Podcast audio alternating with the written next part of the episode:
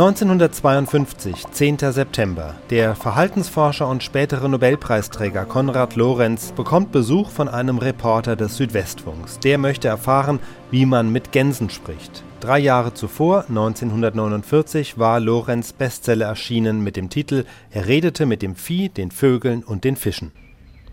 Ich darf Sie bitten, heute einmal von der großen Autostraße, der großen Fahrbahn des Alltags mit mir abzubiegen.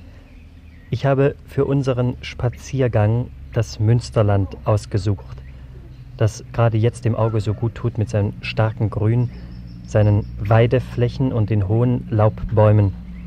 In der Nähe von Buldern, das liegt an der Straße Münster-Ruhrgebiet, erreichen wir ein Schloss mit weitem Parkgelände und hier in einer ganz, ganz zauberhaften Welt mit Weideflächen und Teichen arbeitet Professor Konrad Lorenz, der Leiter der Forschungsstelle für Verhaltensphysiologie des Max-Planck-Institutes. Vielleicht begegnen Sie auch einem guten alten Freund. Professor Lorenz hat unter anderem das Tierbuch Er redet mit dem Vieh, den Vögeln und den Fischen geschrieben, auf dessen Einband ein eben geschlüpftes junges Entlein zu sehen ist. Herr Professor Lorenz hält nun wirklich Zwiesprache mit den Tieren und wir wollen jetzt einmal versuchen, mit viel, viel Geduld, ich glaube, wir brauchen viel Geduld dazu, mit dem Mikrofon einmal die Unterhaltungen einzufangen und versuchen, die Tiersprache verstehen zu lernen. Nun, der alte Traum der Menschheit, die Sprache der Tiere verstehen zu lernen, der ist einerseits einer der wenigen Träume, die sich verwirklichen lassen. Andererseits hat die Sache einen Haken. Die Tiere können nämlich nicht eigentlich sprechen. Mein Lehrer Heinroth, der pflegte auf die Frage, warum denn Tiere nicht sprechen, im besten Berlinerisch zu sagen, weil sie nichts zu sagen haben. Und das ist bis zu einem gewissen Grade wahr.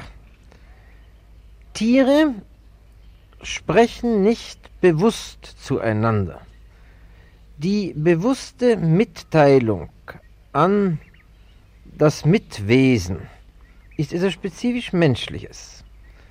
Dennoch gibt es aber zwischen Tieren so etwas wie eine Verständigung, aber die steht auf einer völlig anderen Ebene als die menschliche Sprache. Ich pflege das durch ein Gleichnis verständlich zu machen. Stellen Sie sich einmal vor, Sie haben eine Gesellschaft von Menschen, die sitzen abends um den Tisch herum und sind schon ziemlich müd. Es reift allmählich der Entschluss, ins Bett zu gehen. Und da fängt einer zu gähnen an. Dieses Gähnen ist, wie allge bekannt, ansteckend. Es gähnt sofort der Nächste und dann noch einer und dann schwillt also diese Gähnstimmung lawinenartig an, bis schließlich die ganze Gesellschaft zusammen sagt, so, jetzt gehen wir schlafen, gehen wir in die Betten. Nun, so ähnlich müssen sie sich alle tierische Verständigung im Sinne also einer Koordination des Zusammenhaltens, des Zusammenarbeitens vorstellen. Alle tierischen Lautäußerungen sind also gewissermaßen dem menschlichen Genen insofern vergleichbar, als sie Interjektionen sind, also Ausrufe, die ausgestoßen werden ohne die Absicht, den Mitmenschen oder also in diesem Fall das Mittier zu irgendetwas Bestimmtem zu veranlassen. Ja, Herr Professor, nun gibt es aber doch zum Beispiel, also nehmen wir Gänse oder Enten, also ich spreche jetzt bitte als Laie, nicht wahr? Hm, Aufforderungsrufe, die eine Gans, also wie zum Beispiel auffliegen und fordert die andere auf, das ist doch eigentlich ein bewusster nein, Vorgang. Nein, nein, nein, keineswegs. Sie müssen sich nur diese Stimmungsäußerungen, also der Mensch hat auch solche Äußerungen wie Lachen, wenn er lustig ist und gähnen, wenn, äh, wenn ihm also langweilig ist. Und Sie müssen sich nur vorstellen, dass diese Äußerungen bei den Tieren an der Zahl mehr sind. Die Gans, die in Fliegestimmung ist, sagen wir nicht, ja. die äußert diese Fliegestimmung und steckt damit eine andere die Gans andere mit an, an genauso wie ich einen anderen Mensch mit. Ja. Die macht das gewissermaßen mit. Ja. Aber das tut sie auch, wenn sie ganz allein ist. Also wenn sie eine Gans allein jung aufziehen, die hat nie eine andere Gans gesehen, kommt zum ersten Mal in ihrem Leben in Flugstimmung, macht sie ganz genau dieselben Töne wie eine normale Gans, die mit Artgenossen aufgewachsen ist und die also an, tatsächlich wirklich die Kameraden dadurch zum Fliegen mitreißt. Ja, Herr Professor, und jetzt wollen wir mal an einzelnen praktischen Versuchen unseren Hörern das einmal vorführen, ja? Ja, nun an Versuchen würde ich Folgendes vorschlagen. Wir haben jetzt gerade die Zeit im Jahre, wo die Welt eine große Tierkinderstube ist. Und jetzt, Sie hören da rein zufällig, ohne jedes Wollen, schon einiges piepsen ums Mikrofon herum. Ich glaube, dass das hörbar sein wird. Das sind im Augenblicke junge Puten, die uns ganz programmwidrig hier aufgefunden haben und sich um uns versammelt haben. Ja, ich glaube, die müssen wir gleich wieder wegschicken, denn sonst verwirren sie das die wollen wir dann, Bild, Die wollen wir dann gleich mal ja. entfernen. Ja, also Augenblick, wir müssen unseren unverhofften Besuch eben erstmal hier entfernen. Sonst haben wir eine solche Piepserei, dass wir das wirkliche Experiment, das wir jetzt vorführen wollen, dann gar nicht mehr verstehen und begreifen können. So, der Professor ist jetzt erstmal weg und bringt das Völkchen zur Seite.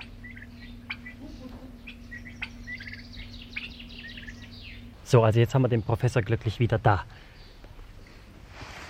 Ja, ich habe eben diese lästigen kleinen Wildputen wegführen müssen. Bei uns ist es ja so, dass die Tiere frei herumlaufen und dass man sich vor ihnen nicht zu retten weiß. Wenn man Tiere richtig, behandelt, braucht man sie ja meistens nicht hinter Gittern einzusperren, sondern muss sie mehr durch Gitter aussperren als einsperren, wenn man Ruhe vor ihnen haben will. Nun wollen wir zu unserem Thema zurückkommen. Ich wollte eben vorschlagen, dass wir jetzt in dieser Sendung uns ein paar Laustäußerungen von jungen Tieren anhören, die wir kurz als das Weinen bezeichnen. Also jene Lautäußerungen von Tierkindern, die den Hilferuf des Verlassenseins darstellen. Diese, eine derartige Lautäußerungen haben ja nicht nur das Menschenkind, sondern fast alle Tierkinder, soweit sie von ihren Eltern gepflegt werden und von ihren Eltern Hilfe beanspruchen. Und wir werden uns jetzt zuerst einmal anhören, wie ein kleines Teichhuhn, ein grünfüßiges Teichhuhn, weint und was für Geräusche es dann von sich gibt, wenn es gefüttert wird. Ja, Herr Professor, wie alt sind die kleinen Teichhühner, die wir jetzt hier haben? Das hier, das ich jetzt gebracht habe, ist etwa fünf, sechs Tage alt. Fünf, sechs Tage alt. So, jetzt wollen wir also mal das Kistchen öffnen und ja. mal hören, was dabei herauskommt.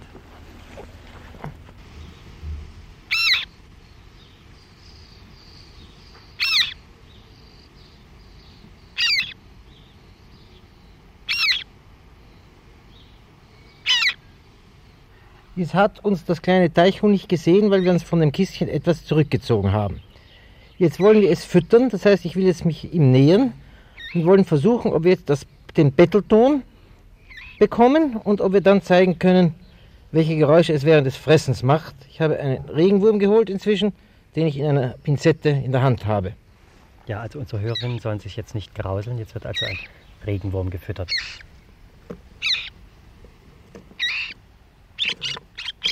Ja, jetzt hat das Tierchen den Regenwurm gesehen und wir hören das völlig andere Geräusch, das Bettelgeräusch. Jetzt hören wir den Notruf, also das Weinen einer ganz kleinen Krickente.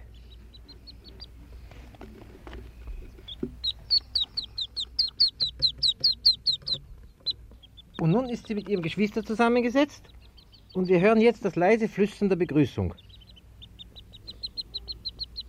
Bisschen weinerlich noch, aber nun wieder beruhigt. Jetzt wollen wir versuchen, einen kleinen Jagdfasan zum Weinen zu bringen. Er steht vorläufig ganz heiter vor dem Mikrofon. Und pickt sogar danach. Pickt sogar danach.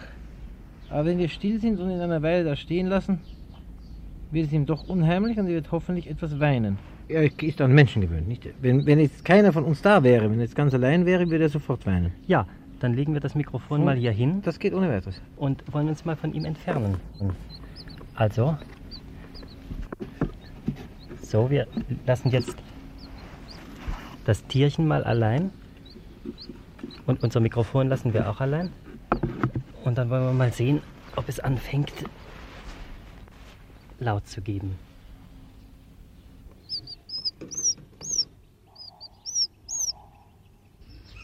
So, Herr Professor, und jetzt haben wir also einen ganz großen Korb geholt und einen neuen Gast da, ja?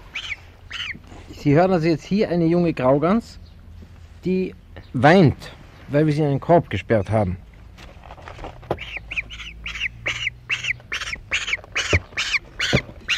Das ist das Weinen, der Hilferuf an die Mutter. Ich brauche jetzt nur diesen Korb zu öffnen und sie ganz herauszulassen, um ihr Weinen in Begrüßung umschlagen zu lassen zumal wenn ich zu ihr auch etwas Freundliches sage. Komm, komm, komm, komm, komm. Na komm, komm, komm, komm, komm. Sie weint noch, ich hebe sie aus dem Korb heraus. Komm, komm, komm, komm, komm, komm, komm. Und sie grüßt. Herr Professor, ich glaube, die Graugänse, das sind Ihre ganz besonderen Freunde. Ja, nicht? die Graugänse sind eben wegen ihrer sehr komplizierten sozialen Reaktionen ein unerhört interessantes Versuchsobjekt für jeden, der an Tierpsychologie und insbesondere an Tiersoziologie interessiert ist. Wenn Sie die Lautäußerung der Graugans zusammenzählen, die also in dem eingangs erklärten Sinne Stimmungsübertragen, so kommen Sie auf eine Zahl von ungefähr elf, also elf voneinander vollkommen unterscheidbare Signale, die alle etwas, die alle etwas Verschiedenes heißen. Was drücken diese elf Laute aus?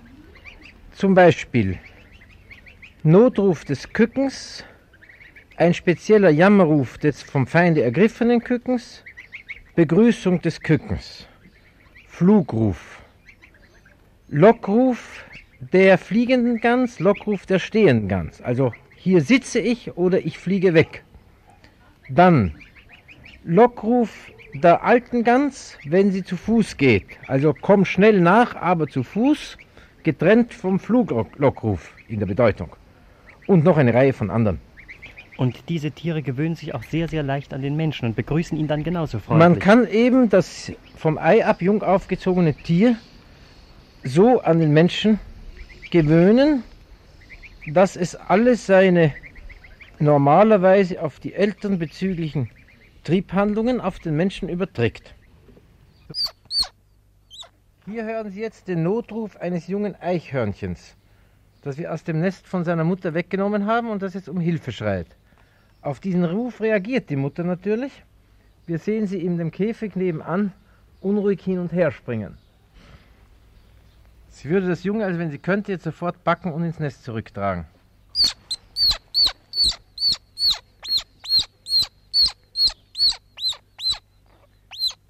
So, jetzt haben wir es aber nochmal ganz deutlich gehört, also diesen Notruf des kleinen Eichhörnchens. So, liebe Hörer, im Augenblick haben wir ganz große Sorgen. Wir wollen Ihnen jetzt noch ein kleines, junges Rehkitz vorführen und haben hier noch, Herr Professor, eine Regiebesprechung, wie wir es überhaupt machen. Nicht? Das ist nämlich gar nicht so einfach. Ja, wir wollen es einmal so versuchen, dass die Pflegerin des Rehkitzes zuerst einmal ihm die Flasche gibt. Wie alt ist das Tierchen? Ungefähr drei Wochen. Drei Wochen, ja? Und Also- wenn sie es dann allein lässt und weggeht, dann weint es in der Regel. Wir wollen also jetzt zuerst die Geräusche des genussvollen Saugens zu kriegen versuchen und dann das Weinen. So, ich gehe jetzt mit dem Mikrofon mal ganz nah heran.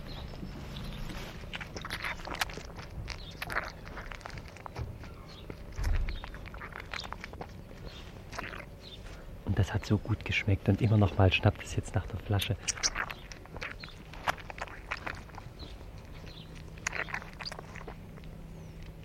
Wie ein kleines Menschenbaby, nicht? So, jetzt ist es erstmal weggesprungen. Wie oft bekommt es die Flasche am Tag? Ja, alle drei Stunden ungefähr. Alle drei Komm, Stunden. Muscheln, komm. So, und jetzt wollen wir mal die Milch wegnehmen, wollen wir mal ganz böse sein, nicht? Und wollen nun mal das Weingeräusch bekommen.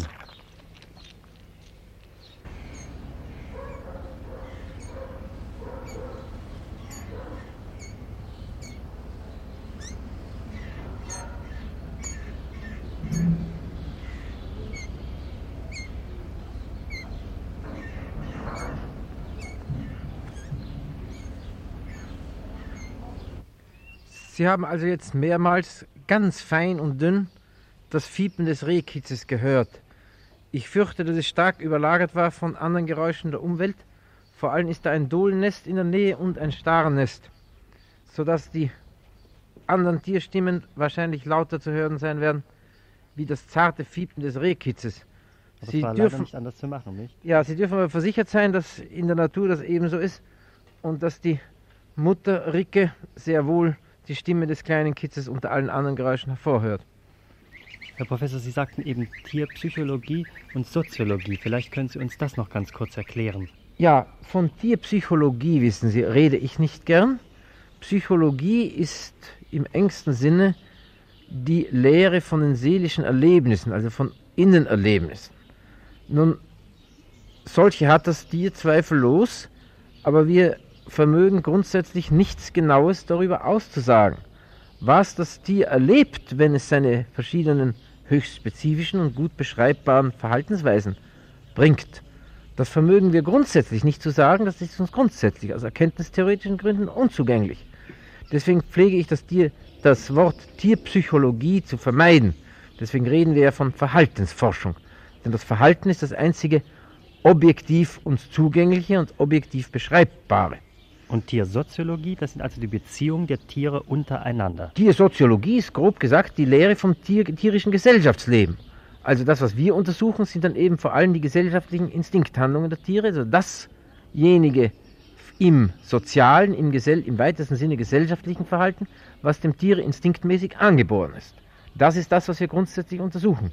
Und gerade diese Instinkte sind ja eben dann im weitesten Sinne auch für die menschliche Verhaltenslehre, auch für die menschlichen, für das Studium der menschlichen Instinkte von größter Bedeutung. Und das ist eben das Wichtigste, dass diese Versuche, zu denen ja unerhört viel Geduld gehört und auch ein ziemlich großer Apparat dazu notwendig ist, durchgeführt werden. Ja, wissen Sie, um darauf aufbauen zu können. Bei wieder. jeder Grundlagenforschung, wie ja die unsere letzten Endes ist, ist es schwer von einem Forschungsziel zu sprechen. Aber wenn wir ganz ehrlich sind, so sind zweifellos diese menschlichen Belange der eigentliche Grund, weshalb uns die Tiere gerade in dieser Hinsicht interessieren.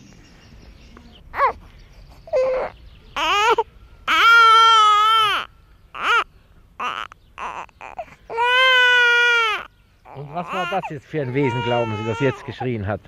Und was für eine Mutter, die darauf anspricht?